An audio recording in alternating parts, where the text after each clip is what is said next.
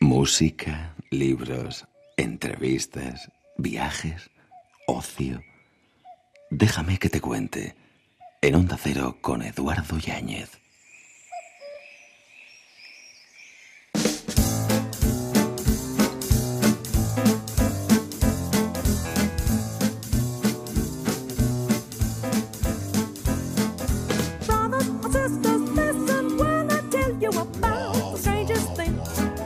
Madrugadas. Después de la información, superando ya la barrera de las 4 de la madrugada 3 en Canarias, vamos empezando un nuevo día con la mente muy abierta. La mente es como un paracaídas, solo funciona si se abre. Albert Einstein.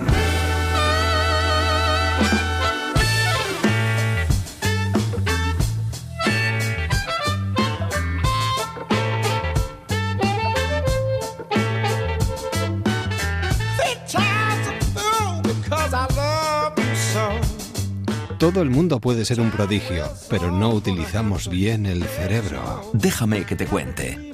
Inventos y curiosidades.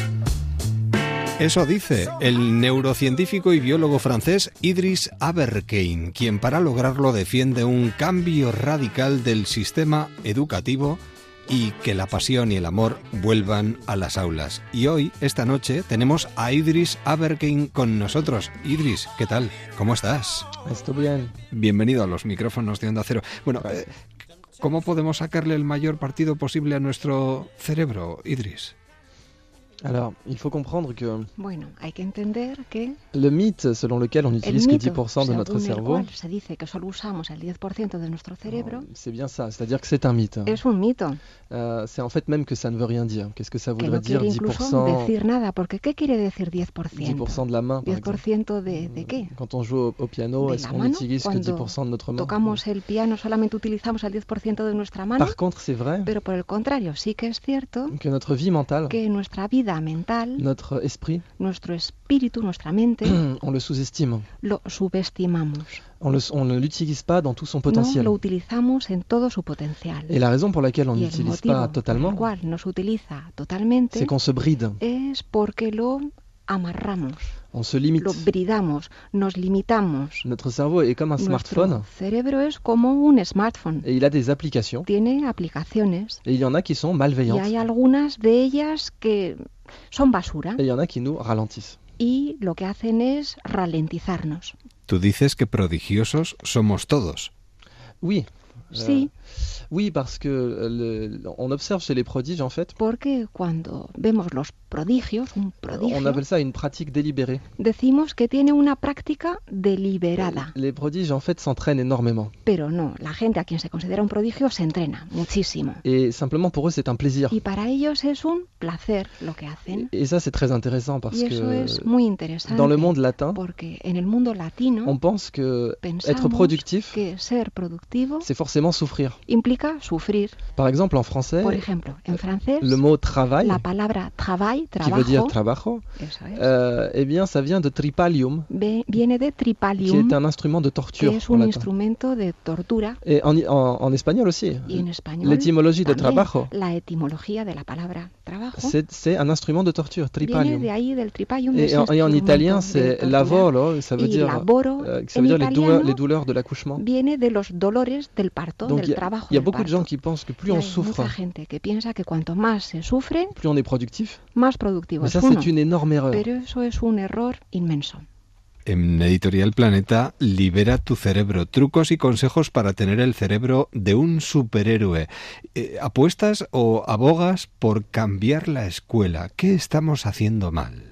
En- la, la première chose que nous faisons mal, Lo primero que hacemos mal c'est de considérer normal que les élèves considerar como normal que los alumnos et les professeurs y que también los profesores souffrent. Euh, Il y a vraiment l'idée, par exemple en France, Por ejemplo, euh, en Francia, pour un professeur à l'université, un profesor universitario, mais ça marche aussi pour le, pour le collège, euh, l'enseignement, on appelle ça la charge.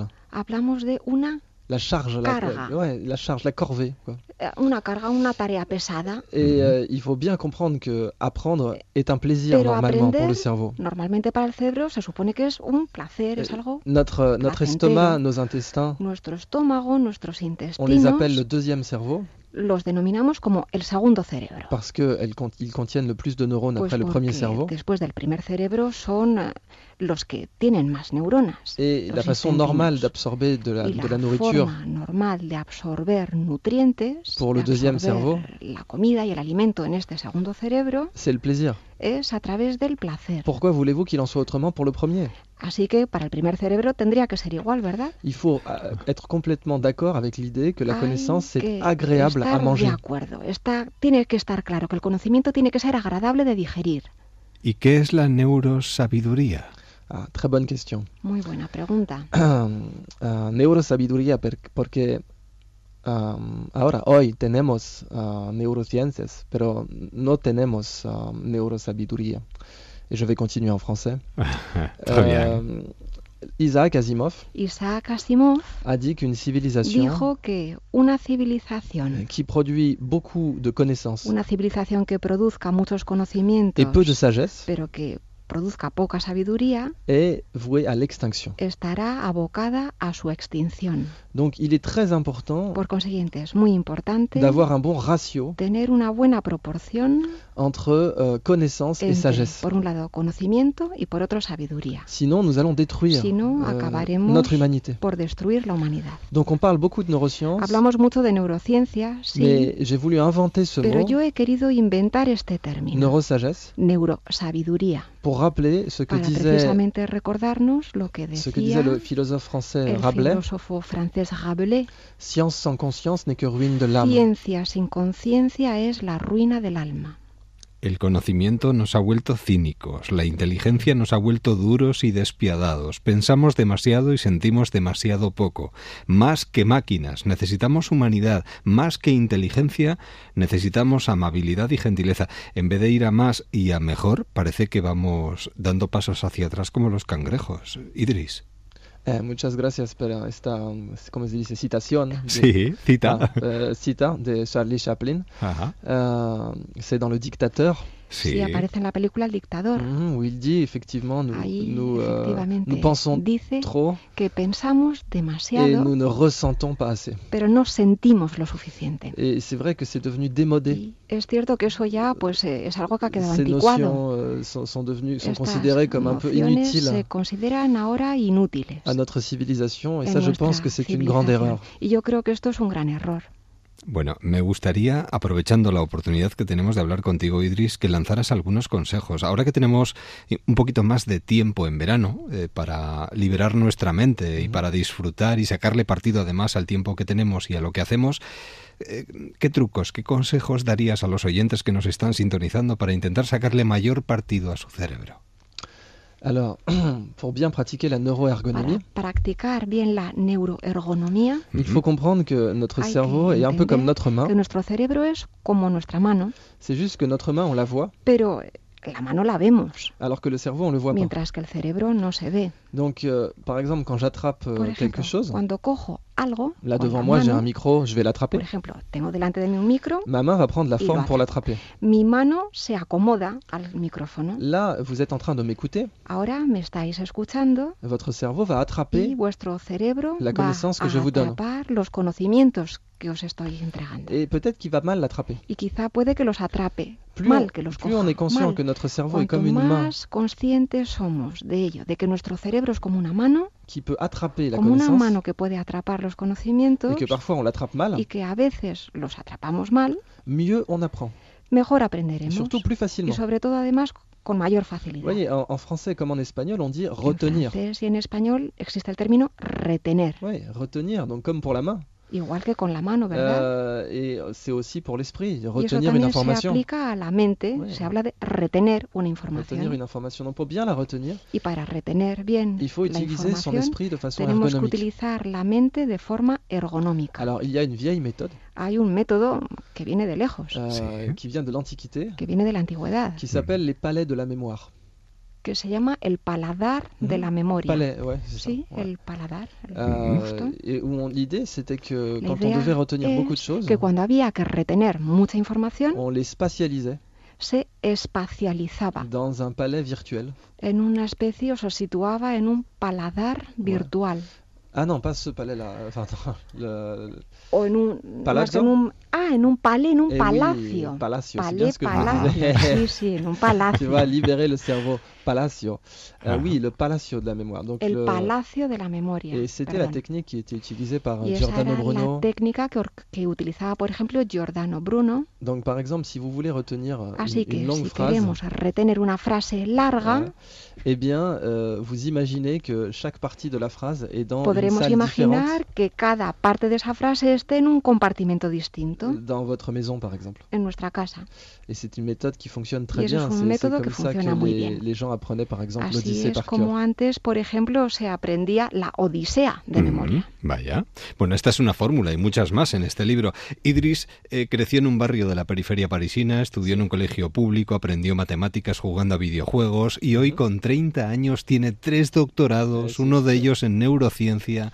Es un joven prodigio multidisciplinar, un hombre hecho a sí mismo de la generación 3.0, que ha dado más de 200 conferencias en medio mundo, incluidas, bueno, eh, como asesor además de varios gobiernos sobre sistemas educativos. Bueno, una persona que sabe lo que dice y que nos propone liberar nuestro cerebro mm, teniendo entre nuestras manos un libro como este en Editorial Planeta. Idris, un verdadero placer, de verdad. Muchísimas gracias. Gracias. Y aprovecharemos estas ideas y estos consejos para sacarle partido a nuestro cerebro este verano, ¿de acuerdo? Sí. Un saludo y buen verano. Hasta pronto. Adiós. Adiós. Déjame que te cuente. En Onda Cero con Eduardo Yáñez. Música.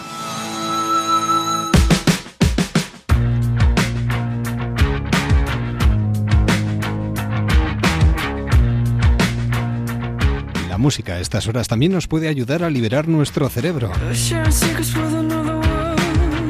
Nos vamos de festivales.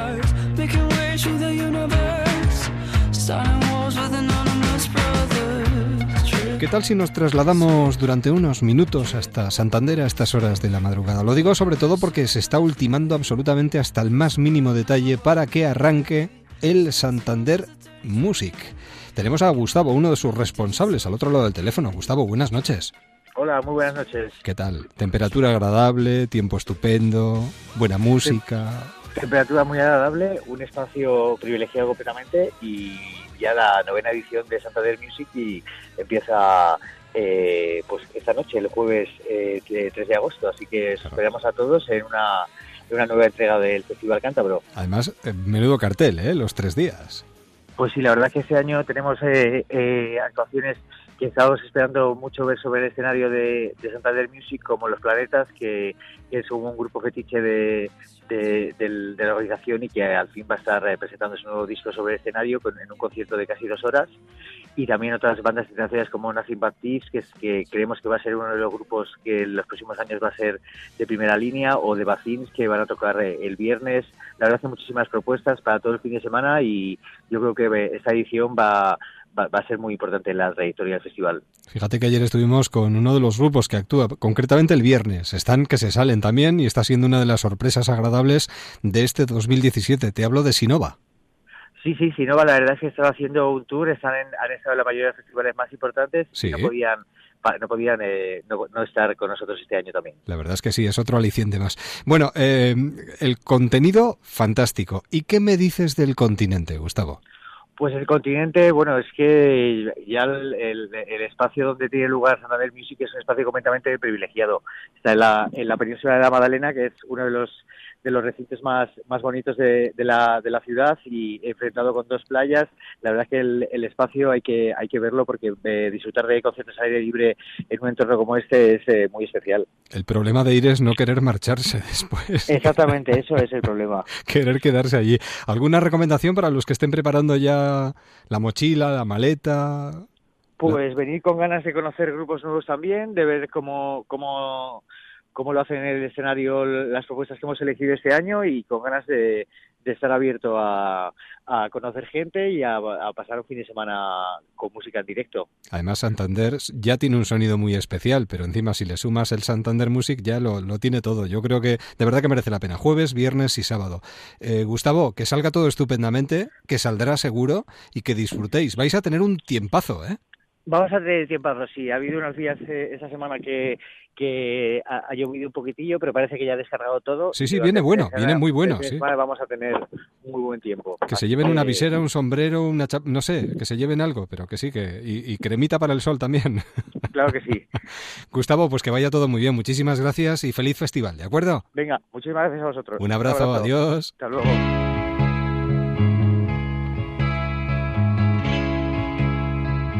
Podríamos decir aquello de más madera, más alternativas, más festivales, más propuestas, Euroyeye.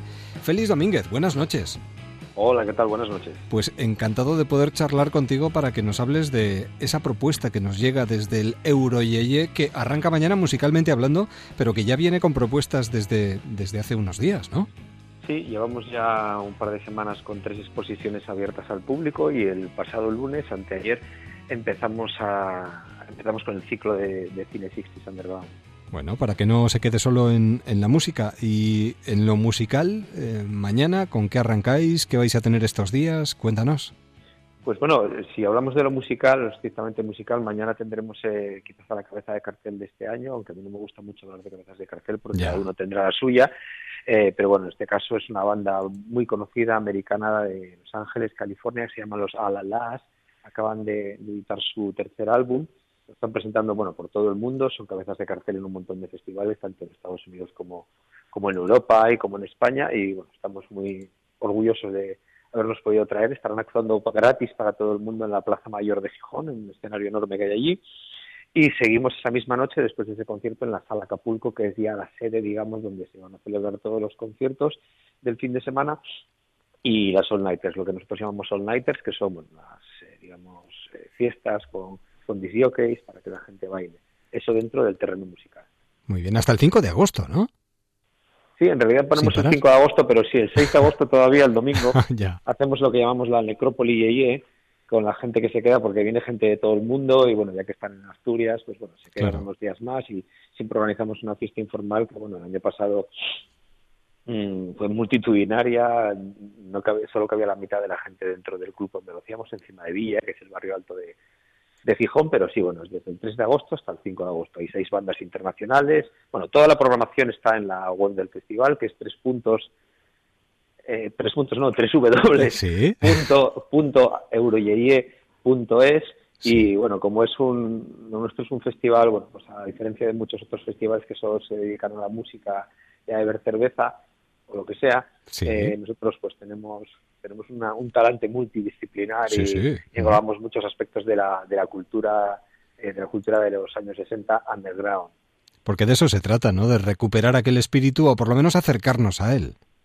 Sí, para la gente que no lo conoce, acercarse, desde luego. Para nosotros Claro. que lo conocemos, pues Claro, es vivirlo, todos juntos, esas microescenas que hay en cada, claro, microescenas que hay en toda España, Sí. toda Europa, de todo el mundo, porque viene gente de todo el mundo, revivirlo juntos o bueno, seguir seguir viviendo lo que lo, lo de revivirlo suena demasiado rivalista y bueno, Ya, la actitud nuestra, verdad.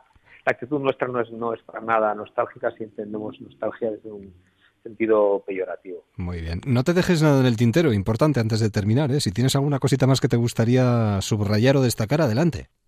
Bueno, tenemos más, eh, más actividades, aparte de, de todas estas que he comentado, el ciclo de cine, las exposiciones, los conciertos y las all con disc jockeys. Tenemos el sábado día 5 lo que llamamos la pool party, que bueno, traduciéndola de inglés sería exactamente lo que es, una fiesta en la piscina del camping de Deva, Sí. en la que tendremos disc jockeys, un mercadillo con venta de discos de vinilo, de ropa, de complementos, de cosas que tienen que ver con, con el, la escena 60, escena 60s, eh, también bueno, un puesto de, de comida exótica para dar a conocer a la gente y, esa es una de las actividades más chulas que, a las que empezamos el año pasado porque el resto de actividades las llevamos haciendo pues, un montón de años, esta es la vigésimo, tercera edición Eso y luego es. además también tenemos la Scooter Cruzada que es la reunión de, de, de Vespas y Lambetas, vehículos clásicos De hecho, reconócemelo, le estabas sacando brillo ahora mismo.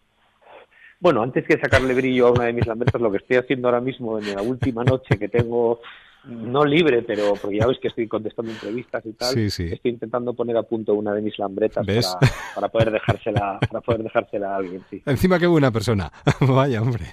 Bueno, que, que se acerquen. Una invitación para todos los oyentes, Félix, antes de dejarte continuar con tu, con tu trabajo.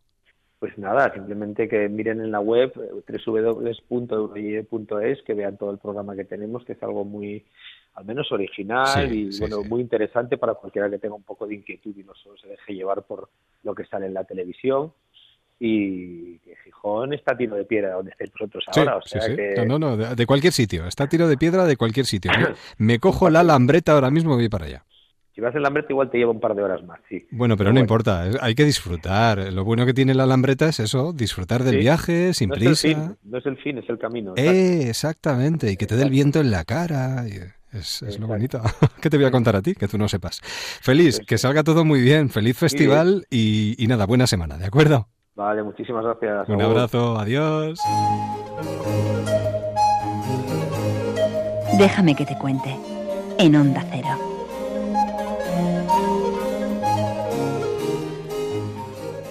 Enlazamos con más propuestas y además cada cual más interesante. ¿Qué tal si nos trasladamos a estas horas hasta Peñíscola? Bueno, tiene que mm, nos podemos imaginar el cielo completamente estrellado a orillas del mar en cualquiera de esas terrazas y ya si nos acercamos hasta el castillo de Papaluna. Bueno, Marga Landete, ¿qué tal? Buenas noches.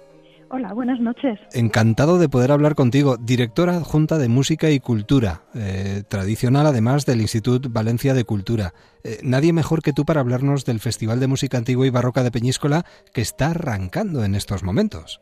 Sí, precisamente esta misma noche eh, arrancamos con un piro musical, Sí. con música del Orfeo de Monteverdi. Es, se hace ya hace bastantes años, se disfruta desde la misma playa y se ven reflejados los, los fuegos artificiales desde en, en el mar, ¿no? Es maravilloso. Empezamos además con eh, celebramos el 450 aniversario del nacimiento de Monteverdi con una selección de, de música de, la, de su ópera Orfeo y es, digamos, más barroco no se puede ser, ¿no? Fuegos artificiales y, y música. Y después ya empezamos con nuestra programación que tenemos hasta el día 12 de agosto, todas las noches en el Castillo del Papaluna a las 10 de, a, las, a partir de las diez y media, que es un marco incomparable, aunque suena tópico, pero es que es así. ¿Es así? Y además tenemos 12 días de conciertos, acabamos el día 12 de agosto y tenemos el día 8 la Orquesta Barroca y Capilla Antigua de Murcia, que es eh, entrada gratuita. Y bueno, tenemos un poquito de todo. Tenemos eh, grupos te- de, mm, valencianos, tenemos grupos españoles y también pues tenemos, por ejemplo, a The Gone Wild Consort, que con Geoffrey Weber a la dirección, con un programa precioso de canciones e himnos de la corte de, Inglaterra. Eh, tenemos a la Academia del Piacere con Fami Alcai, que está considerado, bueno, él es eh, eh, violista de gamba y dirige también la agrupación y mm, está considerado uno de los grandes innovadores de la música antigua barroca, aunque estas cosas, aunque son un poco paradójico. Tenemos un, programa muy variado eh, en, un, un, espacio maravilloso y, realmente que, invita a pasear y después de una cena pues pues disfrutar muchísimo de, una música que, que además es, es, muy fácil de entender, ¿no? Incluso aunque no seas aficionado a la música antigua barroca. Lo único que hace falta es dejarse llevar, porque yo creo que además en un marco tan incomparable como ese, esa música nos traslada en el tiempo, ¿no? Nos hace sentir lo que pudieron sentir aquellas personas que vivieron allí en su momento y escuchaban un tipo de música muy parecida.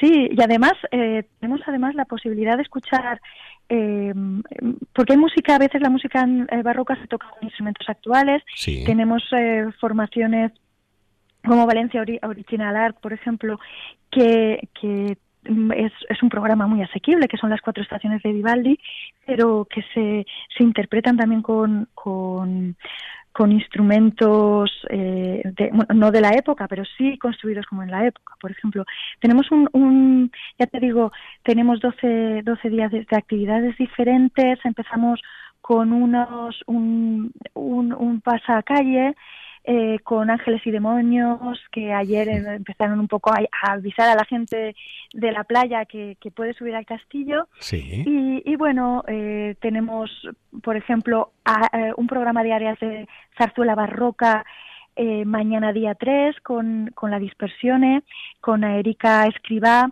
que, que es una soprano fantástica Eh, tenemos, eh, celebramos los 30 años de la Capella de Ministres, que es, eh, que es un, digamos, una de las grandes formaciones de música antigua de la comunidad valenciana, con un programa muy interesante sobre la ruta de la seda, eh, en el que se une Oriente y el Mediterráneo. Eh, tenemos eh, por ejemplo, eh, cantatas y sonatas italianas de Händel con recondita armonía el día 7.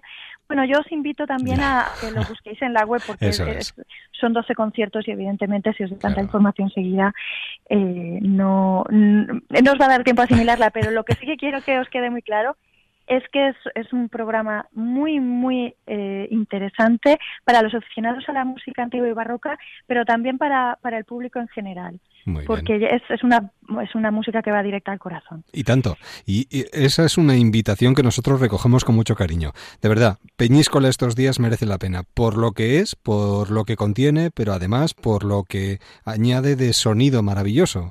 Este festival de música antigua y barroca de Peñíscola. Eh, Marga, que salga todo estupendamente, que disfrutéis mucho y si podemos, hacemos una escapada y nos vemos en el castillo del Papaluna. Eso espero, veros a todos allí. Un beso. Muchas gracias. noches. Hasta luego. Buenas noches. Déjame que te cuente. En Onda Cero, con Eduardo Yáñez. Libros. Propuestas con mente abierta.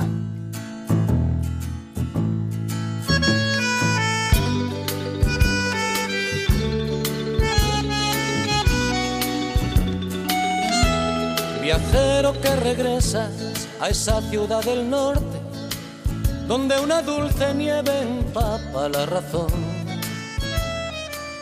Susana Rodríguez Lezaun, ¿qué tal? ¿Cómo estás? Hola, muy bien, encantada de saludarte. ¿Qué, qué, qué te pasa? Nada, pasarme nada aquí mm, de gira.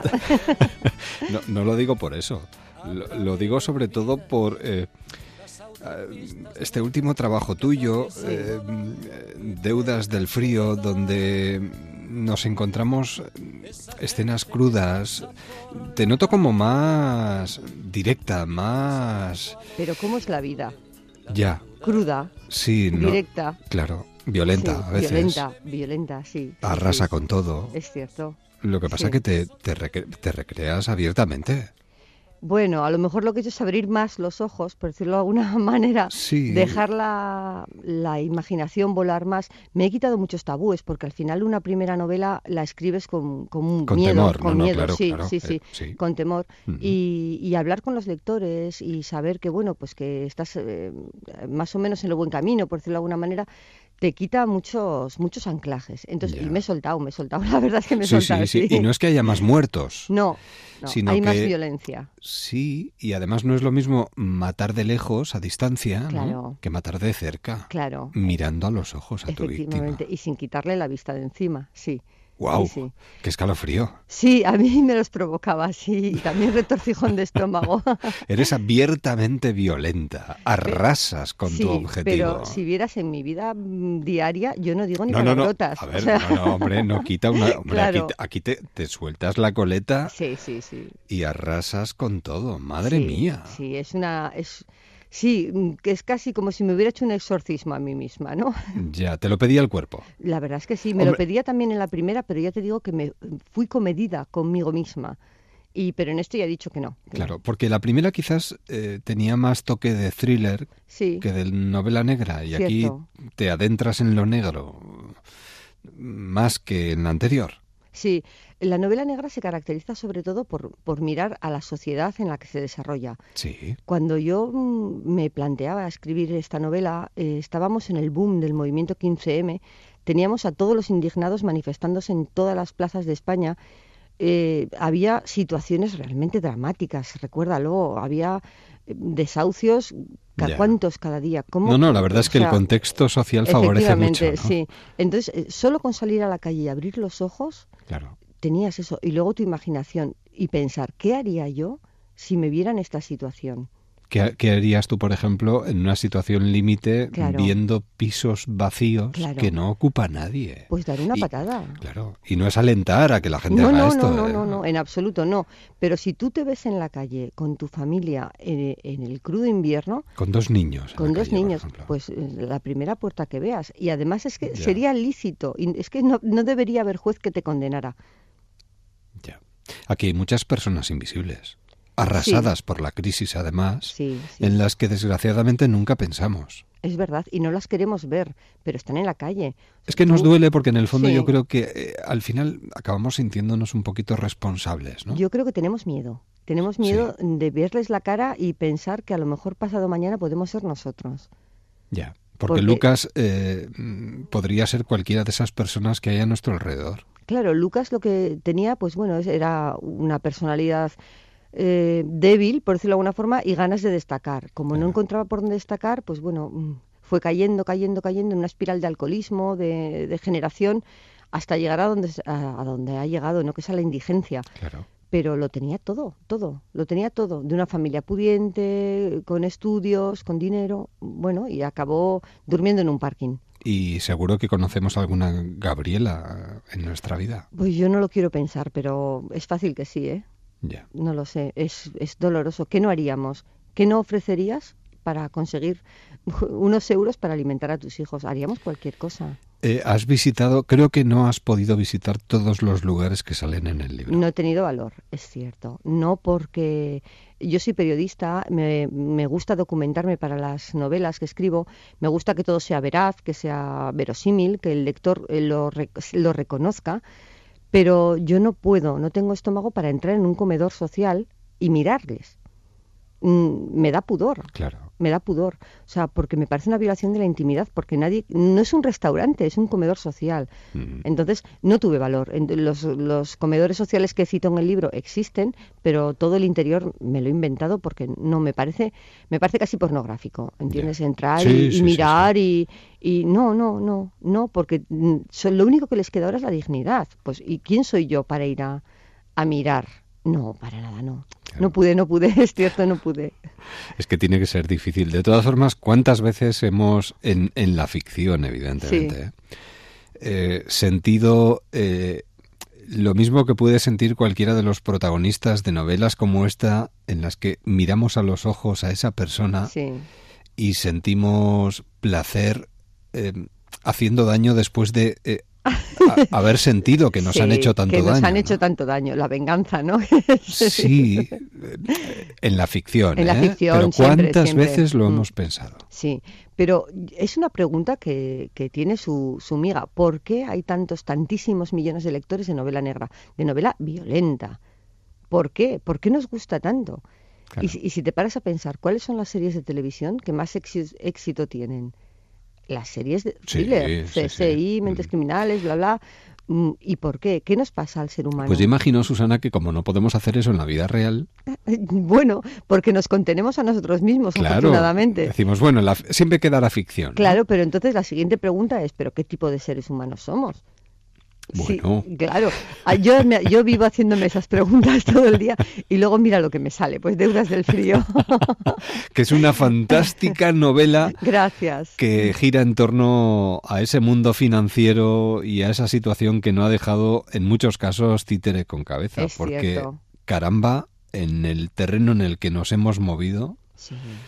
Y algunos afortunadamente han salido bien de toda esta angustia, pero hay otros que ni mucho menos. ¿eh? No, ha habido el drama y la tragedia que ha provocado el sistema bancario español Uf. por sin salir por no salir de territorio nacional. Sí, sí, sí. No tiene, es que no tiene nombre, es que es una barbaridad. Ha sido muy cruel. Una, una barbaridad. Y ahí los tienes. Sí. Y ellos están, mm, como dicen en mi pueblo, sin despeinarse. Además, muchas O sea, veces lo desgraciado de todo esto es que mm, salen muy pocos nombres y vivimos a costa de cifras, ¿no? Claro, claro. Es la, ellos siguen teniendo la sartén por el mango. Y, y- y es lo que, lo que he comentado alguna vez. No solo tienen la sartén, sino tienen la sartén, tienen el fuego, tienen la comida, lo tienen todo. Además, ¿qué, qué puede ser más angustioso, Susana, que que una entidad, y digo entidad, no Sí, persona, sí, sí. te ponga el pie encima y Mm. tengas la sensación de que te ahoga y que no te lo levanta, es decir, no, no te quita esa presión, No, se te va la sangre, se te va todo, Y, ojo, dices, y ¿qué además, hago? y además tú no eres nadie para ellos, les da igual presionar, ¿eh? Y no van a levantar el pie. Sí. O sea, es que por mucha presión social que haya, por mucho, ellos mm, son, no somos nada para ellos, solo somos, bueno, pues un número, una cifra, una cuenta corriente, una hipoteca y, bueno, y nuestro dinero. La dualidad está muy presente en este trabajo, porque en el fondo todos somos muy duales. Sí, hombre, sí. eh, tú, Irene, yo, por todos. ejemplo. Irene se ha dualizado muchísimo, sí. Irene empezó en, en la primera novela, en Sin Retorno, bueno, pues como una pobre mujer maltratada que, que salvó la vida a costa de la de su marido, que con una muerte que ella provocó, pero que vio que la única manera de seguir adelante y de intentar ser feliz, o ella entendió que la única manera era mm, seguir matando. Y es lo que sigue haciendo en este, en este segundo libro. Ella se ve amenazada, ve amenazada la felicidad con la que se ha, de la que ha conseguido disfrutar y tira para adelante como puede. Y si puede con un puñal en la mano, pues con un puñal en la mano. Sí. Irene Ochoa.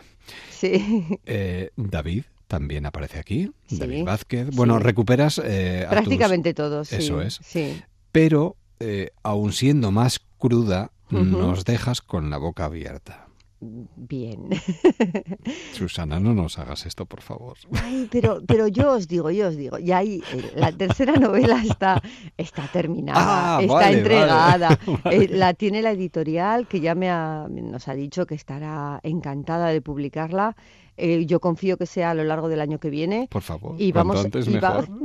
voy a transmitirles tu solicitud y yo espero que, que se resuelvan, bueno, que se, se desaten muchos nudos. Cuanto antes, cuanto antes, lo, Lo necesito, espero, lo espero. necesito, porque Bien. aquí eh, las interrogantes no se resuelven del todo y uno necesita salir de estas cuestiones lo antes posible, porque evidentemente nos dejas fríos Ay, y tienes una deuda pendiente con nosotros. Bien, y pienso cumplirla. Yo pago todas mis deudas. Muy que se lo bien. pregunten al banco, si no. Deudas del frío. Bueno, una novela que merece muchísimo la pena porque nos la vamos a llevar allá donde vayamos y no vamos a levantar la cabeza del papel, mm, eh, vamos, desde el primer momento que empezamos a leerlo hasta el último momento.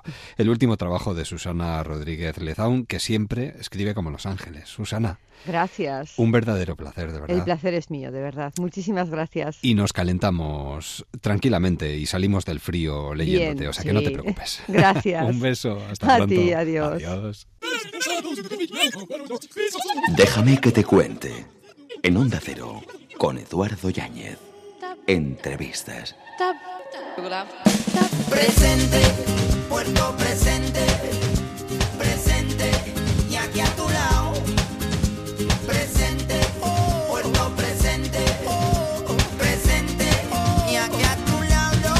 Veces hemos pensado a lo largo de nuestra vida, esto lo he vivido yo antes? O incluso hemos pensado, poniéndonos en otra vertiente, eh, esto eh, lo, lo he vivido o no lo he vivido? ¿Esto es real o no es real? Cuando nos despertamos después de haber tenido un sueño profundo decimos, Dios mío, ¿era realidad? ¿No era realidad?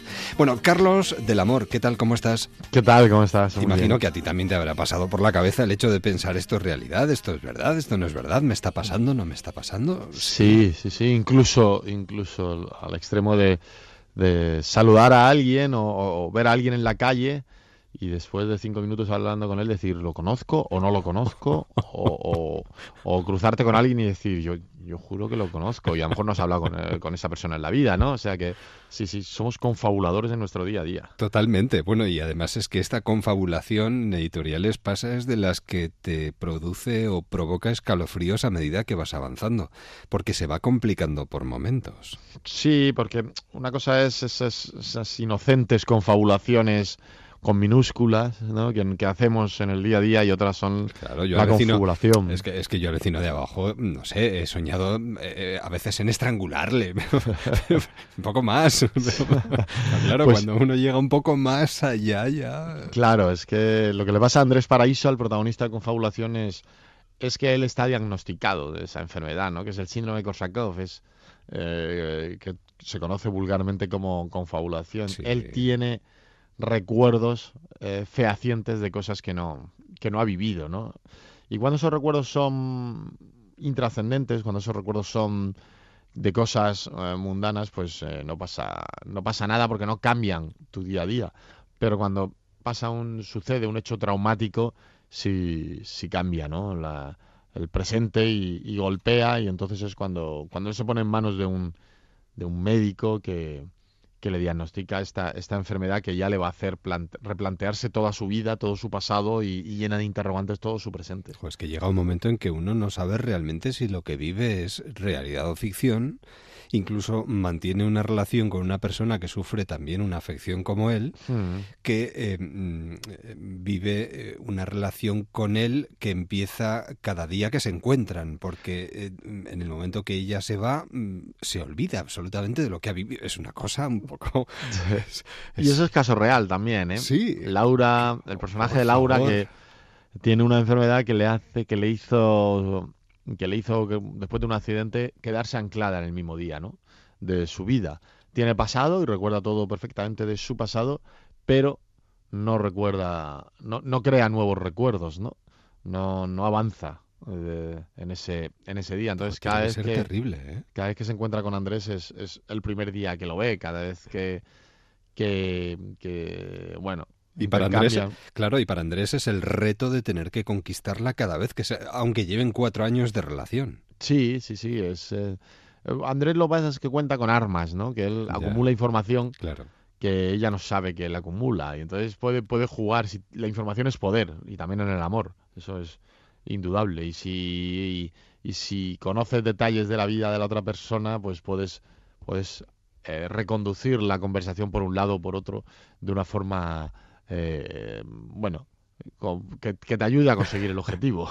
Tú, eres- tú que eres una persona además imaginativa, que escribes libros pues tan estupendos como este que queremos recomendar hoy, eh, has llegado eh, sobre todo a la hora de imaginarte a tus personajes, porque uno eh, también llega un momento en que puede correr el riesgo de meterse tanto, tanto en la historia, de eh, empezar a pensar, eh, cuidado, mm, que me, que me estoy yendo demasiado, ¿no? Es decir, eh, ¿y si tu memoria no supiera distinguir entre realidad y ficción, Carlos? Pues tendría un problema. Ya. ¿no? Y- Houston. tendría un problema y, si- y siendo periodista sería doble el problema que es eh, que bueno en los tiempos que corren tampoco tampoco hay que irse muy muy lejos no yo creo que hay muchos que confunden realidad y ficción lo que lo que le pasa a Andrés es que él eh, su mentir es honesto es es un mentir que se bautiza como mentira honesta porque porque no es consciente no no él cree de verdad que ha vivido lo que, lo que ha vivido.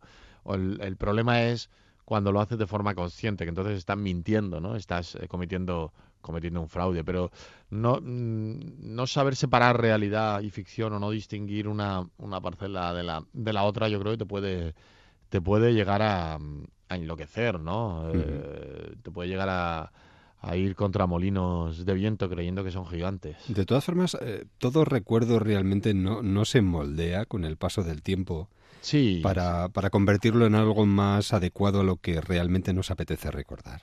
Sí, los recuerdos llegan a nosotros muy maquillados. Llegan eh, conforme avanza el, el tiempo, un recuerdo de hace 10 años ya no, ya no, ni provoca el impacto que provocaba a los tres días, Claro. ni provoca el dolor, eh, por suerte, ¿no? Porque de alguna forma también el, yo creo que el cerebro se autoprotege, ¿no? Eh, matizando el, el dolor que provocaba un, un recuerdo. Si no sería imposible superar la ausencia de alguien o superar una ruptura amorosa si viviéramos siempre con, con el, con el mismo recuerdo del primer día, ¿no? El, el cerebro yo creo que en ese aspecto va, va maquillándolo, maquillándolo, creando una nebulosa en torno, en torno a ese recuerdo y, y llega a nosotros muy difuso, ¿no? Llega, yo creo que los recuerdos todos habitan de alguna forma nuestro cerebro, todo lo que hemos vivido y de vez en cuando eh, exigen su protagonismo, ¿no? Por eso muchas veces mm, te habrá pasado, nos ha pasado a todos, una canción de repente nos traslada a un, Sí. a un, a un lugar, a una situación, o, o un olor, o, o una palabra. Y, y yo creo que eso es, pero de repente sale, brota y, y- y al rato se va, ¿no? Sería insoportable, yo creo, recordar todo, que es otro de los personajes del libro, que recuerda todo, absolutamente todo, de forma de forma fiel haya pasado el tiempo que haya pasado. Sí. Su, su cerebro no tiene límites, tiene muchos terabytes. Ujú. Tú nos invitas a reflexionar. Lo que pasa es que tienes esa particularidad, Carlos, que a mí me gusta mucho, y es eh, la particularidad de darle la vuelta a las cosas para mm, invitarnos a reflexionar sobre el- todo lo contrario sobre lo que solemos reflexionar habitualmente. Porque reflexionamos, por lo general, sobre el pasado, eh, no, sobre el futuro que nos espera. Sí. Y en este caso tú nos invitas a reflexionar, porque nunca sabemos el pasado que nos espera realmente. Claro. Nos, que- nos invitas a darle la vuelta a todo esto. Sí, sí, es que hay que hay que estar muy preparado para el pasado, Ya. para, para ver qué pasado nos viene, ¿no? Sí. Porque, porque yo creo que en función de ese pasado eh, vas, vas a disfrutar de verdad el presente, ¿no?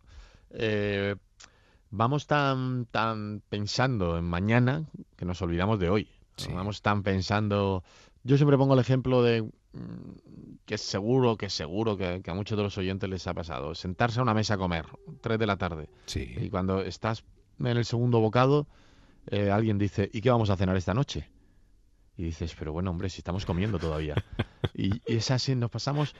mm, Vivimos en clave de futuro, sí, sí. Claro, nos, nos- nos pasamos todo el tiempo planeando un viaje. Totalmente. de- dentro de seis meses. Y, y- y- y qué pasa? ¿Por qué no, por qué no disfrutas hoy de, de las cosas que tienes al- alrededor? Estamos siempre planeando y intentando, yo en la, en la novela lo digo, ¿no?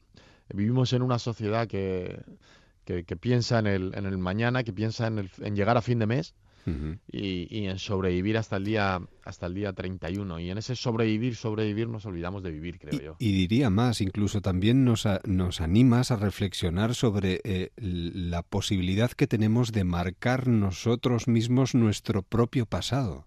Sí. Porque nunca sabemos el pasado que nos espera, pero las decisiones las tomamos nosotros.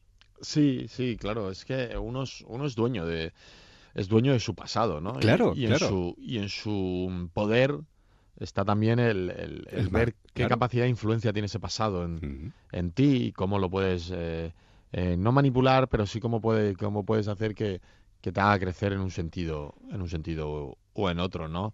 Yo creo que mm, conviene mirar atrás, conviene pararse de vez en cuando, saber de dónde venimos para, para no cometer los mismos errores y disfrutar hoy, más que, más que, más que el, el futuro, ¿no? Claro. Disfrutar hoy porque es que el futuro es hoy, es que el futuro es ya. es Sí, que sí, el futuro carpe, es- carpe diem. Claro, es que el futuro es el futuro es lo que el- son los cinco próximos minutos, ¿no? Entonces el- conviene pensar en el futuro a corto plazo también, porque nos olvidamos del futuro a corto plazo que es lo es el ya y, y- y olvidándonos de mucho jazz es que nos, nos- se nos pasa la vida. ¿Dónde se aprende a vivir el presente, por favor? Que Eso digo yo. Que nos lo indiquen. Eso digo, eso digo yo. Si yo tuviese la, la fórmula, la patentaba, ¿no? Y la, la hacía pastillas. Claro. Eh, no lo sé, pero yo creo que tiene mucha culpa la sociedad en la que vivimos, ¿no? El- los tiempos, los tiempos que corren, todo, todo te hace preocuparte por, por el futuro, te, te hace preocuparte por si podrás pagar la hipoteca, por si podrás pagar eh, el alquiler, por si podrás eh, pagar la letra del coche, por si podrás eh, inscribir al niño en tal colegio, todo con vistas a, al futuro, ¿no? La, la- nos hemos creado, yo creo, necesidades por encima de nuestras posibilidades. Claro. Y luego, ¿qué, qué máquina tan maravillosa llevamos sobre los hombros. Que a veces no nos damos cuenta de que nuestro propio cerebro, para protegerse, es capaz de hacer, bueno, cosas maravillosas como lo contrario también. Sí, sí, es, yo creo que es uno de los grandes desconocidos, ¿no? Y, y- es la cabeza, el, Mm. El cerebro, que muchas veces va por, por su lado y nosotros vamos por, por otro, ¿no? Eh, es el, el, el próximo, el- la próxima gran conquista, ¿no? De- del ser humano, ¿no? Dicen que aprovechamos poquísimo, ¿no? Que aprovechamos Sí, un sí, sí, 10%. muy poco. Y quizás sería insoportable, ¿no? Aprovechar el, El 100%. el, el tiempo. Ya somos insoportables con el 10%, Oye, oye, imagínate. Imagínate con el 100%. Imagínate algún político aprovechando Ya, ya, ya. el 100% Oye, de su cerebro. No, no, no, no. Eh, bueno, para que sea mucho más soportable nuestro día a día, nosotros recomendamos este, esta confabulación de Carlos del Amor. Y no sé si somos nuestra memoria o no lo somos, pero este libro está cargado de preguntas, porque aquí no se trata de buscar explicaciones o respuestas, sino de preguntarnos cosas que nos consumen en el día a día, porque yo creo que en definitiva somos esos, ¿no? Preguntas, preguntas y preguntas que intentamos contestar cada vez que nos las hacemos. Y bueno, con esta reflexión yo creo que lo que vamos a hacer es pasar un rato muy agradable dándole la vuelta a esas cosas que forman parte de nuestra vida, que Carlos del Amor además sabe hacer muy bien. Así que nuestra recomendación de hoy, él ha aprendido a vivir el presente, me refiero al personaje del libro. ¿eh? Para él ni el futuro ni el pasado están claros. Confabulación. Carlos, siempre es un verdadero placer leerte y charlar un ratito contigo. Nada, el placer es mío, me, me- me llevo el buen recuerdo, este, lo- lo, Bien. archivo. Hemos aprovechado el momento. Eso. Y desgraciadamente a partir de ahora formamos parte del pasado. Exacto. Cuídate. Un abrazo. Adiós. What's the key part? Muy buenas noches, don Mario Simancas, nuestro trotacómico. Ayer nos dijiste que, que ibas para Cantabria. ¿Qué tal? Eh, buenas madrugadas, Edu. Buenas Efectivamente. Estoy en Santander, en casa de un matrimonio amigo, que por cierto, ahora que no me oyen, Manu, roncas un montón. No sé cómo Nuria te aguanta, de verdad. La convivencia tiene sus ventajas y tiene sus inconvenientes, ya sabes. Eh, sí, mi madre decía que los invitados son como el pescado, al tercer día empiezan a oler, así que me iré pasado mañana. O sea, como ronca Manu, de verdad, para eso no son. Roncar es algo natural para muchas personas. También es natural hacer pipí y no te lo haces cuando duermes. Hombre, bueno, no seas tan extremista. Ya sabemos que no es ningún placer escuchar ronquidos, pero bueno.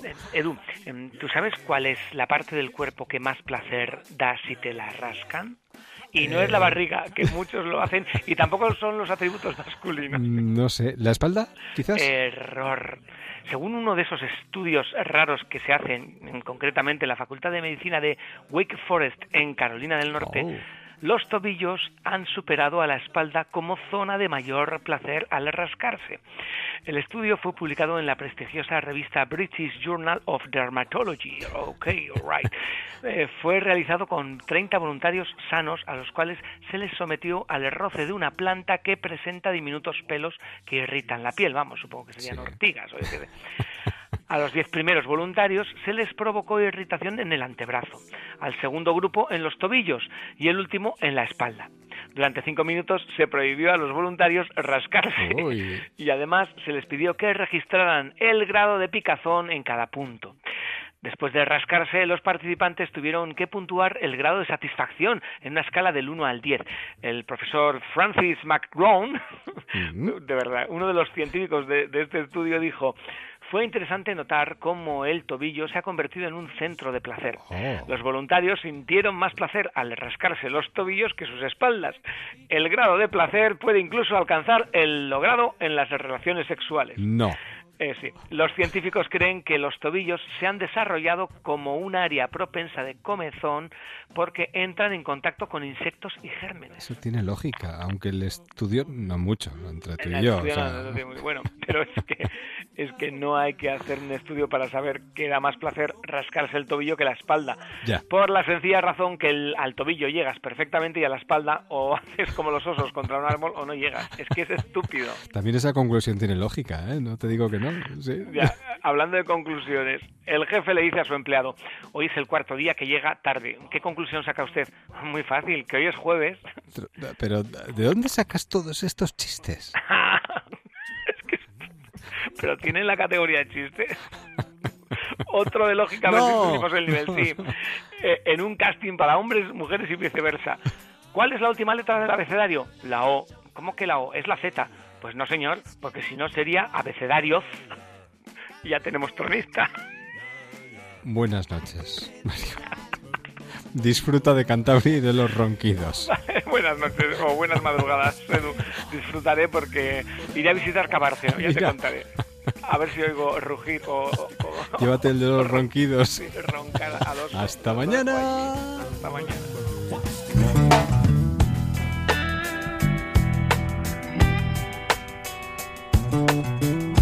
Así llegamos a las noticias de las 5, 4 en Canarias. Después de la información, volvemos.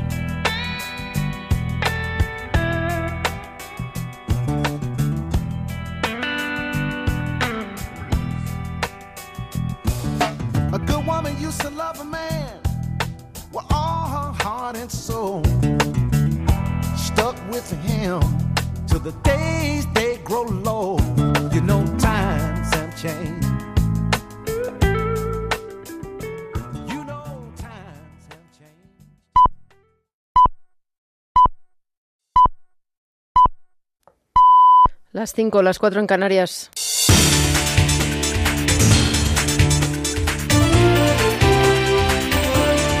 Noticias en Onda Cero. Buenos días. El secretario general de la Organización de Estados Americanos, Luis Almagro, ha solicitado la convocatoria de una reunión urgente del Consejo Permanente de este organismo para abordar las elecciones a la Asamblea Nacional Constituyente en Venezuela. El encuentro podría celebrarse este mismo viernes, coincidiendo con la instalación del organismo en el Parlamento de Caracas. El presidente Nicolás Maduro ha anunciado que será el 4 de agosto cuando se instaure para garantizar la normalidad del proceso. La Guardia Nacional Bolivariana ha tomado esta noche la sede del Parlamento, donde está previsto el acto del viernes. El organismo opositor ha pedido que se auditen las elecciones en las que se aprobó la Asamblea antes de que se haga efectiva a nivel internacional. La Unión Europea ha anunciado que no reconoce el organismo creado por Maduro para afianzarse en el poder. Aquí en España, el presidente Rajoy va a proponer que se vete la entrada a personas vinculadas al régimen chavista. España la primera propuesta eh, que va a hacer va a ser la supresión de autorización para viajar a España y la supresión de visados para personas que estén afectados en el régimen venezolano. En Brasil, Michel Temer podrá agotar su mandato como presidente del país después de haber conseguido el respaldo del Congreso para no ser llevado a juicio por corrupción. La oposición no ha conseguido los dos tercios de los apoyos que necesitaba para darle autorización al Supremo a procesar la denuncia de la Fiscalía contra el presidente, causa que ahora queda archivada. Temer ha comparecido ante los medios después de conocer el resultado para asegurar que ha ganado la democracia. Son los principios del derecho los que nos garantizan la normalidad de las relaciones, tanto personales como institucionales. Hoy esos principios han vencido con votos por encima de la mayoría absoluta en la Cámara de los Diputados. Ante esta elocuente decisión, ahora vamos a seguir adelante con las acciones necesarias para concluir el trabajo que mi gobierno comenzó hace poco más de un año. há pouco mais de um ano. El Ayuntamiento de Getafe ha decretado dos días de luto oficial por el asesinato de una vecina de la localidad madrileña presuntamente a manos de su pareja. Su muerte eleva a 33 el número de víctimas por violencia de género en España. Carlos León. El gobierno regional se va a personar como acusación popular en este nuevo caso de violencia machista, como ha asegurado el consejero de Políticas Sociales y Familia de la Comunidad de Madrid, Carlos Izquierdo. Lo primero cara a la Comunidad de Madrid será una vez más personarse, eh, actuar con toda la contundencia contra eh, cualquier agresor, cualquier asesino y sobre todo defender los intereses de la víctima, de la familia y de los amigos. Los vecinos han confirmado que la pareja discutía mucho y que ya habían visto otros episodios de violencia de género. Yo he visto una vez llevársela a ella en mi terraza con una brecha en la cabeza y a él esposado. Una vez hace por lo menos tres años. Esto ha sido muchas veces, o sea, muchísimas veces. La última víctima es una mujer de 63 años que fue encontrada muerta con varios golpes en la cabeza después de que su marido de 71 años se entregara en la comisaría y confesase que la había matado. Getafe ha decretado dos días de luto oficial por esta última muerte de violencia de género. Y a partir de hoy hasta final de año vamos a consumir más de lo que la Tierra puede crear naturalmente. Es la denuncia que hace una ONG medioambiental que dice también que aún no es demasiado tarde para el planeta ya que la tendencia se puede invertir. Selene Sánchez. A partir de hoy, hasta que termine el año, estamos consumiendo recursos que, según denuncian los ecologistas, pertenecen a las generaciones futuras. Hemos agotado todo el presupuesto ecológico del planeta para 2017 y la principal causa de este daño, según la ONG WWF, es la emisión de gases de efecto invernadero. Giorgio Stragopoulos es portavoz de la ONG. Si reducimos las emisiones de carbono en un 50%, podemos retrasar este día de sobrecapacidad de- del planeta en casi no 90 días. El precio de la deuda que tenemos con el planeta seguirá aumentando si no se buscan soluciones que para las ONGs están a nuestro alcance. La situación se puede revertir, entre otras cosas, reduciendo la cantidad de alimentos que tiramos a la basura. Y un equipo internacional de investigadores estadounidenses, españoles, chinos y coreanos ha conseguido borrar una enfermedad hereditaria de un embrión humano. Lo han hecho aplicando la técnica más novedosa de modificación genética para eliminar el gen que provoca una enfermedad cardíaca y ciertos tipos de cáncer. Y en deportes, Mireia Belmonte se hace con dos medallas en la Copa del Mundo de Natación. La de Badalona ha sumado a su palmarés otra medalla de plata en 400 libres y una de bronce en 200 mariposa. La nadadora que realizó ambas, ambas pruebas en apenas media hora ha quedado segunda en los 400 libres por detrás de Federica Pellegrini. En su prueba reina los 200 mariposa, Belmonte ha quedado tercera, más de dos segundos por detrás de la ganadora, la alemana Francisca Genke. Más noticias a las 7, las 6 en Canarias, en más de uno con José Miguel Azpiroz y de forma permanente en Onda Cero.es.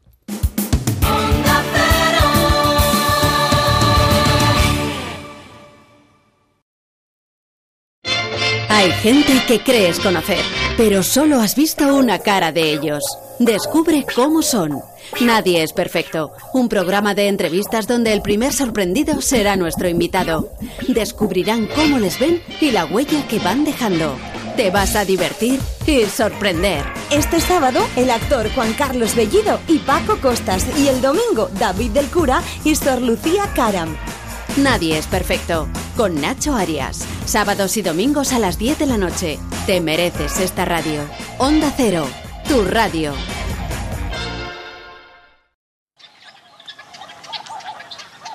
Déjame que te cuente. En Onda Cero, con Eduardo Yáñez. Viajes.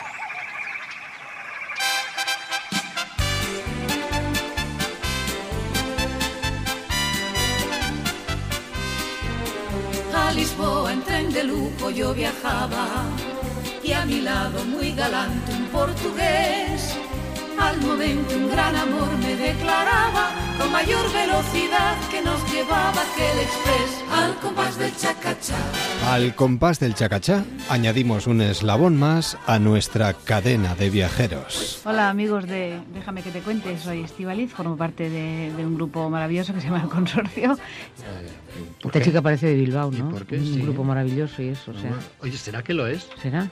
Puede ser que lo sea. No, bueno, lo, lo importante es que hemos hecho un trabajo con mucha ilusión. Y a estas horas creo que apetece muchísimo oír estas canciones. ¿Qué queréis? ¿Marcha? Y o- déjame que te cuente, está muy bien este disco. Eso. Está muy bien este programa. Oye, dulce sueño. que estaba muertecito por mi amor al compás del chacachá. Javier Castillo, ¿qué tal? ¿Cómo estás? Encantado. ¿Qué tal? ¿Cómo Lo mismo, lo mismo digo, encantado de poder charlar contigo. Hay diferentes formas y maneras de perder la cordura. Tú, la verdad es que la has perdido de una forma muy, muy recomendable. La verdad es que sí, sí, sí. Madre mía, esto de viajar en tren, en un tren de cercanías, si se, si se sabe aprovechar bien el tiempo, y tú has demostrado que sa- sabes aprovecharlo muy bien, da incluso hasta para escribir un libro. Sí, sí, sí. no, 45 minutos de trayecto. Sí. ¿Durante cuánto tiempo? Eh, durante aproximadamente un año, aproximadamente un año, sí, sí. Mirando alrededor, incluso aprovechando, por ejemplo, algunos compañeros de viaje. Sí, hay para- un, sí, la novela, en la novela hay un personaje que, que es, que es un hombre que estaba conmigo en el tren, así que sí, sí.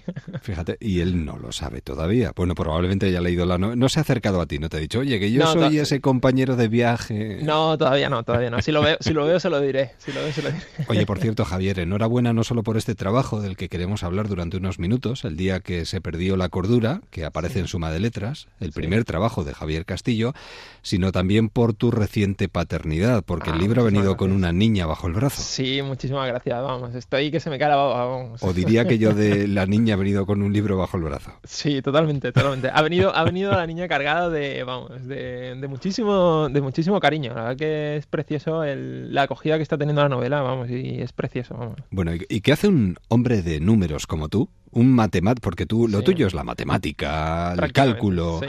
¿Qué hace un hombre de cálculo como tú? Eh, bueno, lo que pasa es que la literatura tiene mucho más de cálculo y de matemática de lo que parece, ¿no? Sí, sí. A ver, yo siempre, yo siempre he escrito, ¿no? Yo siempre he escrito desde que tenía eso, 14 años más o menos, ¿no? Desde que era adolescente y siempre he escrito relatos cortos. Y, un día de buenas a primeras, ya con mi, ya dedicándome plenamente a ser economista y demás, eh, eh, decidí embarcarme a escribir una novela completa de, a raíz de un sueño que tuve sobre, con la escena inicial de la novela, ¿no? Y, y de ahí surge la novela. Y, pero sí es verdad que yo siempre he estado en estos dos mundos, ¿no? Siempre he estado muy vinculado a las letras porque me encanta leer, me encanta escribir, soy súper lector. Pero, claro, eh, al final uno sabe que es muy difícil dedicarse a la literatura y, y, dediqui- y- y- y- y se me dan muy bien los números y decidí de enfocar mi carrera hacia las finanzas, ¿no? Pero, pero ahora eh, es verdad que me está llamando el mundo literario y, estoy con mucha ilusión. No con me, mucha extraña, porque tú acabas la novela, decides mandar eh, la novela ya terminada a tres editoriales, creo, más o menos. Sí, Pero la impaciencia te puede y dices, bueno, yo no voy a estar esperando a que me contesten. Directamente lo subo a internet y a ver qué pasa. Sí, fue súper curioso porque yo recibí, yo mandé la novela el 1 de agosto, me parece, de 2014 a las editoriales y ese mismo día recibí un email automático de estos de respuesta diciéndome que iban a tardar como un año en responderme, ¿no? Y dije, dije, Buah, va a esperar quien yo me sé. y cogí directamente ese día, lo, lo subí a Amazon, ¿no? Y, y, a, raíz de eso yo, yo me olvidé de la novela, la verdad es que no, no esperaba mucho, no esperaba ni vender nada, la verdad. Sí. Y, y entre las dos semanas estaba ahí arriba del ranking de ventas, ¿no? Número uno, por delante de Pérez Reverte, de Zafón, de Ken Follett, y era como una locura, ¿no? Y decía, ¿qué ha pasado aquí? No, no, no entendía qué había pasado y el gráfico de ventas era exagerado. ¿no? Impresionante. Es que has llegado a vender más de 40.000 ejemplares. Sí, sí, sí. Esto es como para perder la cordura realmente. ¿eh? Totalmente, totalmente. Vamos. ¿Dónde crees que está el éxito?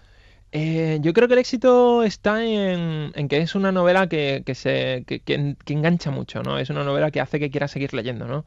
Y que... Hombre, es que tiene un comienzo que madre mía. Claro, tiene, tiene un comienzo muy fuerte, a la gente ese comienzo le plantea muchas preguntas, ¿no? De qué ha pasado, por qué está esto así y tal, y acaba, y acaba la gente queriendo leer mucho y, tiene muchos capítulos que terminan en cliffhanger, ¿no? Que es como, que quiere seguir, qué ha pasado? No me puedo quedar aquí, tengo que seguir un capítulo más, ¿no? Y acaba la novela y te has quedado igual, ¿no? Te quedas como, ostras, macho, qué esta sensación de, querer seguir leyendo todo el rato. Y recibo muchísimos mensajes de, eso, de gente a las, a las 3, 4 de la mañana diciendo, ostras, acabo de terminar la, novela, mañana a ver quién va a trabajar. ¿Cuánto hay de Jacob en Javier o cuánto hay de Javier en Jacob? A ver, pues em, tengo que confesar, de Jacob hay la, la, la manera en la que habla, ¿no? La estructura de las frases eh, de Jacob... Eh, eh, no es como yo me expreso cuando hablo, pero sí es como yo me hablo a mí mismo mentalmente, ¿no? Es como tú piensas. Mi, voz, mi voz interior, exacto. Aunque no es lo que dice, no es exactamente lo que yo diría, ¿no? Yo no voy por ahí haciendo barbaridades, ¿no? Pero, pero sí es verdad mm, que, tiene mucho de esa manera, ¿no? La manera en la que mi voz tiene mi voz interior. Y Amanda, eh, ¿qué, bueno, ¿qué tiene de Amanda tu mujer o, tu mujer de Amanda? mira, mi mujer de Amanda tiene muchas cosas. Mi mujer de Amanda ¿Eh? Eh, tiene muchas cosas. Tiene el amor que yo tengo por mi mujer es, es, atemporal, ¿no? Es para siempre y, es lo que transmite la novela, La novela va sobre esta sensación de el amor de tu vida, que, no lo puedes perder y, la verdad que mi mujer me ha inspirado muchísimo para describir esa, esas sensaciones, ¿no? Esa sensación de sentarte frente a tu mujer y decir, jo, ¿qué no haría yo por ti? Exacto, totalmente, totalmente. Sería capaz de hacer cualquier cosa por mantenerte delante.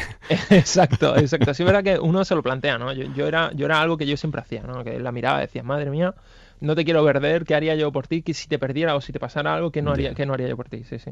Y Steven, ¿Qué me cuentas de Steven? Porque este crece y crece y crece a lo largo de la novela. Sí, eh, eh, Steven es el personaje sin duda que más evoluciona en la novela, ¿no? Es... que no se puede contar mucho. Hmm, es una novela que, guarda, que tiene tantos secretos, ¿no? Que como cuentas un poquito más de la cuenta. Le haces spoiler, no puede ser, no puede ser. Sí, sí. Pero um, Steven es un personaje, ¿no? Es el que más sufre, ¿no? Y es el que, igualmente, ¿no? Es qué haría, que no haría uno por sus hijas, ¿no? Es la misma pregunta, pero con otro personaje, ¿no? Pero eh, es exactamente la misma pregunta. Y Steven es el como el extremo de lo que uno sería capaz de hacer. Javier, eh, ¿tú tuviste un sueño en el que viste a un hombre, es decir, comienzo del tal libro? Cual, el comienzo del libro, tal cual. A un hombre desnudo por la calle que llevaba una cabeza de una mujer en la mano recién cortada y que decía que faltaba un día para Navidad. Tal cual, yo soñé exactamente eso. ¡Qué pesadilla! Me, me, desperté, no, no, al contrario, yo me desperté eufórico diciendo, vaya escena más impresionante para un libro. Te lo juro, me levanté eufórico. ¿Ah, ¿eh? Se lo conté a mi mujer justo en ese momento. Dije,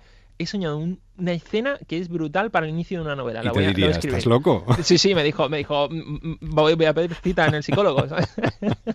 Por cierto, ¿ella la ha leído? Sí, ella, es más, ella la iba leyendo conforme yo avanzaba escribiéndola. Y, ella era la que me decía, ostras, ¿qué ha pasado? No me puedes dejar con el capítulo así. Digo, pues hasta dos días, hasta pasado mañana no hay más. Y, y, sigue psicoanalizándote, te entiende perfectamente, lo, lo, comprende absolutamente todo. Nos conocemos mucho, ya ella conoce todos mis matices y demás, sí, sí. Además, yo creo que aquí hay muchas. Vamos a conocer de alguna manera no solo a los personajes del libro, sino también a Javier Castillo, porque creo que alguna anécdota de tu vida personal la has dejado caer a lo largo del trabajo, ¿no? Sí, sí, sí. La novela tiene muchas. Hay cosillas de mi vida personal, ¿no? Pero hay, también hay otras como curiosidades, ¿no? Por ejemplo, el, el coche azul que usa que usa la familia, ¿no? Cuando va a veranear era el coche que tenía mi padre cuando yo era pequeño y que yo miraba absorto a que apareciera por la calle cuando volvía de trabajar, ¿no? O cosas así, ¿no? O por ejemplo, eh, eh, Steven está en el centro de Nueva York esperando, buscando una dirección y es un hombre como atormentado, ¿no? En ese momento y, yo recuerdo eso me pasó a mí estando yo en Londres, que iba por la calle y me encontré un hombre atormentado buscando una dirección, que eh, yo veía al hombre que parecía que estaba sufriendo y yo le pregunté, eh, perdón, ¿le puedo, ¿le puedo ayudar? ¿Necesita ayuda? Tal, no sé qué. Y el hombre ni me, preguntó por la dirección y, y, desapareció. Fue como, fue, se fue en ese segundo. Y es una anécdota que está incluso dentro de la novela, ¿no? Hay muchas cosillas vitales que, son llamativas ¿no? y que están ahí dentro de la novela por todas partes. Bueno, que no se lo pierdan, de verdad que se metan en ella. Y evidentemente eh, tú te acercas a lugares que no conoces realmente, pero Internet nos permite perfectamente acercarnos a cualquier lugar del mundo y te has ido a Estados Unidos. Sí, sí, sí, la novela está ambientada allí, está ambientada en Boston, en Quebec, en Canadá y, en Salt Lake, que es un pueblo inventado. Salt Lake se podría ser cualquier pueblo del interior de Estados Unidos, pero es un pueblo inventado. Sí es verdad que está la ciudad de Salt Lake, Salt Lake City, pero es el nombre es, del pueblo es porque tiene un lago que es de sal y poco más. Muy bien. y, em, Street View, que, bien, te ha venido. ¿eh? Claro, claro. Yo, todos los, las ubicaciones de la novela están hechas con Street View, que al final es el hombrecillo amarillo que nos salva la vida a muchísimos escritores, que nos ahorra billetes de avión. y tú qué bien lo has sabido aprovechar, la verdad. Bueno, suma de letras, esto suma, y la verdad es que bendito sea el día en el que perdiste la cordura para dejar los números matemáticos así, eh, dichos eh, de forma pura y sencilla, para meterte en la matemática de la literatura, porque esto la verdad es que funciona y muy bien, ¿eh? Muchísimas gracias. Esto es arrancar y no parar hasta el último momento. Eh, ¿Se va a convertir en una trilogía, puede ser? Eh, tiene más pinta de biología al final, de biología. Dejaré en dos libros, escribiré a continuación, estoy justo ahora terminando la continuación y ahí en ese libro intentaré cerrar eh, ya esta trama completamente. Muy bien. Y, y sí, verdad que tengo otros proyectos en paralelo que, con el mismo ritmo frenético, muy centrados en novela negra igualmente. Uy, este economista mm. va a dejar la economía eh, puramente eh, para dedicarse a la escritura. Me temo que está a punto de caer, ¿no? Ojalá que sí, sí. No, depende, depende también mucho del éxito, ¿no? Si es una carrera o es un éxito momentáneo y este furor desaparece. Pero de momento estoy disfrutando muchísimo y y, nada, recibiendo con muchísimo cariño a todo el mundo las firmas, que está siendo eh, algo mágico. Vamos. Qué bien, pues eh, mágico es ser capaz de crear una criatura como esta y verla caminar poquito a poco, llegar a muy lejos, estoy convencido. Javier, un verdadero placer, muchísimas gracias y larga andadura. Muchísimas gracias a Suerte, hasta pronto, adiós.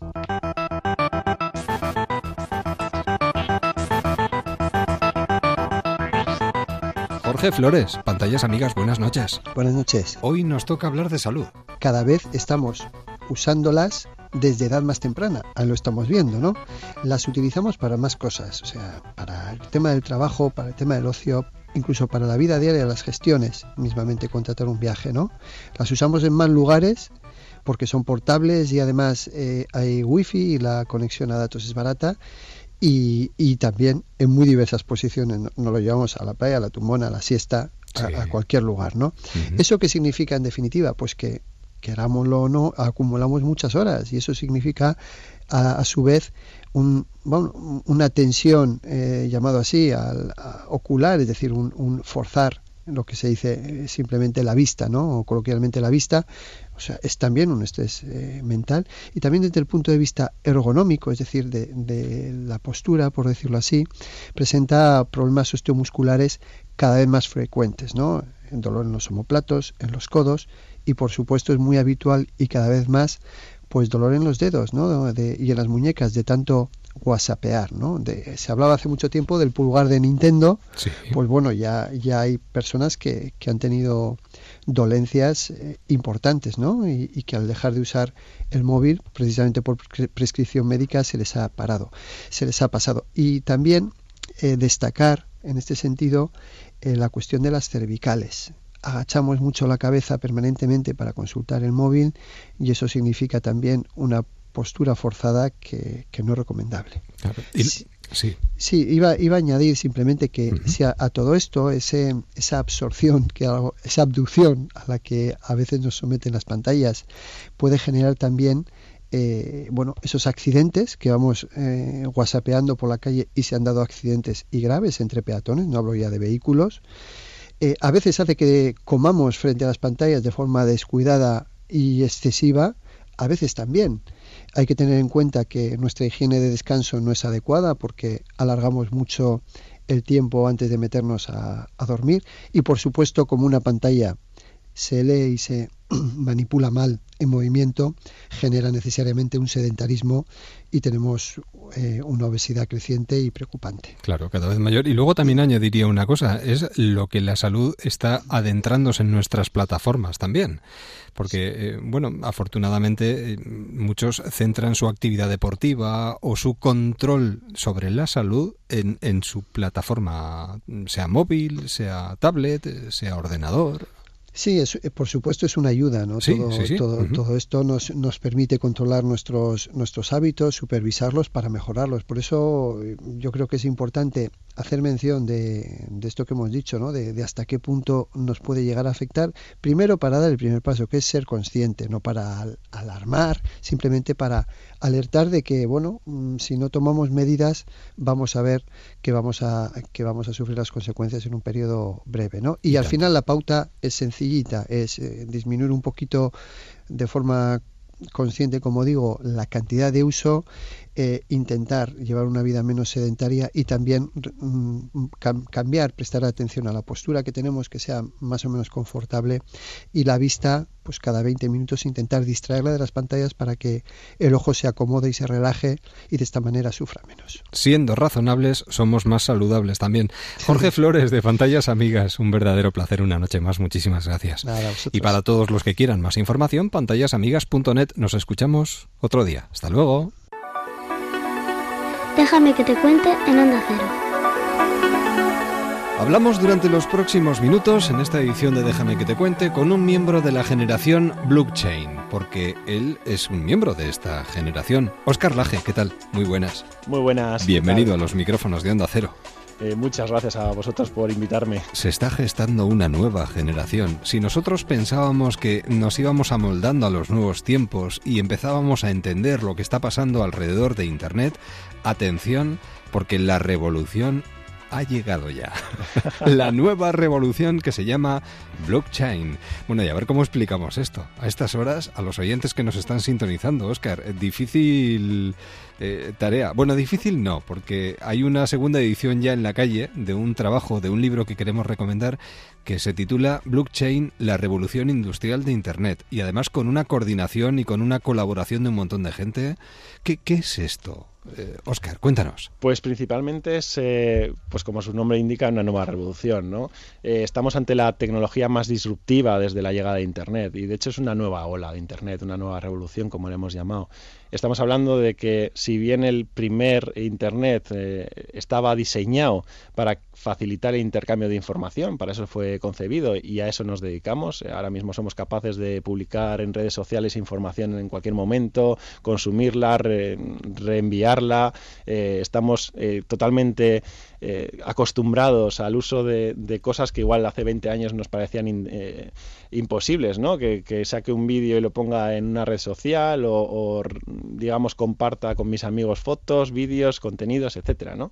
Esta nueva eh, Internet lo que pretende precisamente es eh, hacer un cambio o una evolución y permitir también el intercambio eh, controlado de valor, el intercambio de valor está muy ligado inicialmente a este mundo de las criptomonedas, en las que de forma descentralizada y sin que nadie lo controle, pues, compartimos valor, en este caso criptomonedas, pero lo que, su, su objetivo al final es eh, compartir cualquier tipo de valor, ya sea pues la representación de un inmueble en lugar de ir a un notario, que es el típico caso, ¿no? Eh, eh, de forma instantánea, intercambiar entre bancos operaciones internacionales y de forma instantánea. Ahora mismo con los sistemas tradicionales estamos tardando cuatro días, sin embargo con las nuevas pruebas y, usos que están dando en, en el sector bancario desde el año pasado han reducido de cuatro días a diez minutos estos tiempos, ¿no?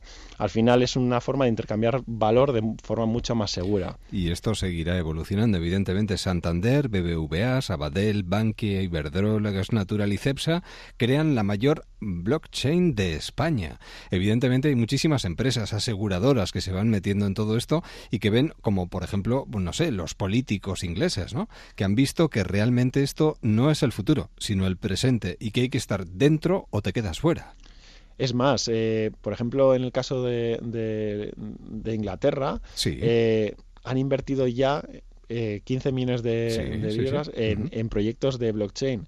Pero no es el único caso. Lo mismo en Suiza y en otros eh, entornos. ¿Por qué? Porque lo mismo que en su día se invirtió eh, allá por Silicon Valley en, Internet, todos los gobiernos ahora quieren que retener el talento y, las empresas que creen esta nueva revolución en sus, en sus territorios y en sus, en sus ámbitos. Vamos.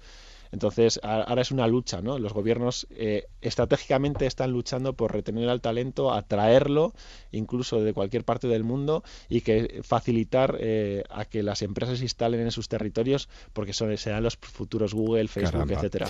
Oscar, eh, muchos de nuestros oyentes están de vacaciones estos días, nos están sintonizando con el teléfono móvil en la mano, con una tablet, a través de la radio, una radio digital. Bueno, las plataformas nos acompañan y nos ayudan además a pasar el tiempo de ocio que, tenemos a nuestro alrededor. Eh, el, oyente que nos está sintonizando ahora mismo puede estar pensando, pero a mí en qué me va a cambiar la vida en poco tiempo. Quizás eh, convendría entender que esto lo que puede agilizar o lo que puede hacer es facilitarnos la vida, ¿no? Sí, a, poco que lo entendamos. Eso es, eh, hacer las, eh, las transacciones de cualquier ámbito mucho más eh, inmediatas y sobre todo a controlar mucho más nuestra la, información y nuestra y nuestros activos, ¿no? nuestras fotos, nuestros vídeos, etcétera, ¿no?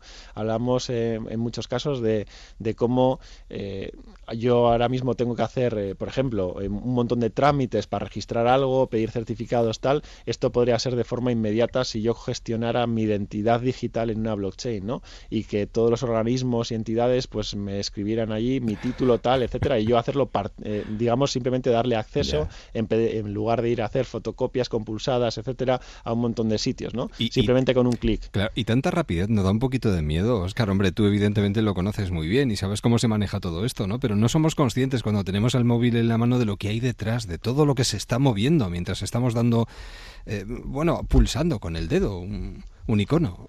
Eso es. Bueno, eh, nos cada vez eh, solicitamos los usuarios más inmediatez. ¿no? Esto ya eh, también es una forma, una nueva dinámica y una forma de, nueva de entender la vida. ¿no? Igual nos estamos pasando, pues bueno, como todo tendrá sus pros y sus contras. Desde luego, la inmediatez tiene muchos pros. ¿no? Lo que pasa es que nos estamos haciendo muy adictos a la tecnología también. Pero bueno. y luego también esto se suma, yo creo que a una tendencia que irá en aumento, el software libre, por ejemplo, ¿no? Sí, sí, sí, sí. Muchas eh, y las grandes plataformas y sistemas blockchain se están concebiendo desde, desde el software libre, el, código abierto, etcétera. ¿no? Eh, la Linux Foundation tiene su gran eh, plataforma o varias, varios proyectos y varias plataformas con diferentes usos y lo mismo en otros ámbitos. ¿no? El propio Bitcoin salió de forma totalmente libre y de código abierto. Cualquiera puede ver el código y utilizarlo para otros ámbitos. Precisamente es lo que está pasando. ¿no?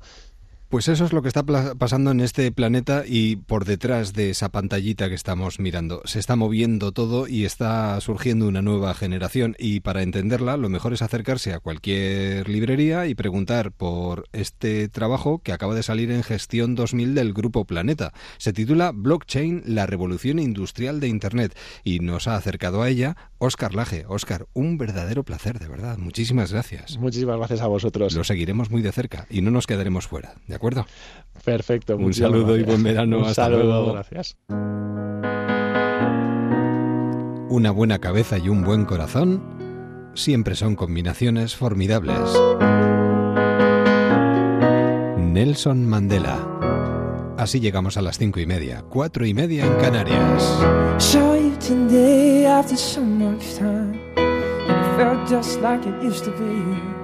Volvemos mañana. Feliz madrugada.